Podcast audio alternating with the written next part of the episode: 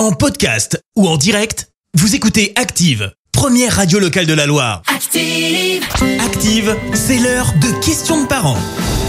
Et voici Alice tout de suite sur Active pour répondre à toutes vos questions sur les préoccupations, l'éducation, la gestion du quotidien de vos enfants.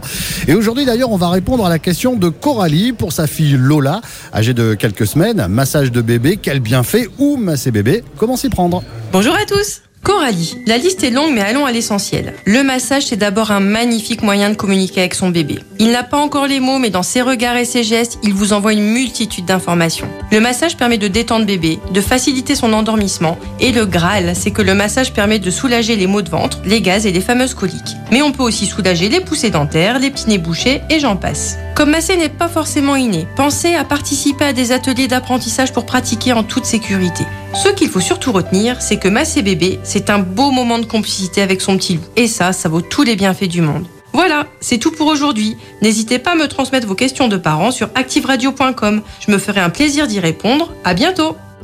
C'était Questions de parents, la chronique des familles avec Orchestra Andrézieux, enseigne puriculture et mode enfant. Future maman, liste de naissance et équipement bébé, votre magasin Orchestra Andrézieux vous accompagne dans la vie de parents. Orchestra Andrézieux, sortie à aéroport et sur orchestra.com. Merci, vous avez écouté Active Radio, la première radio locale de la Loire. Active.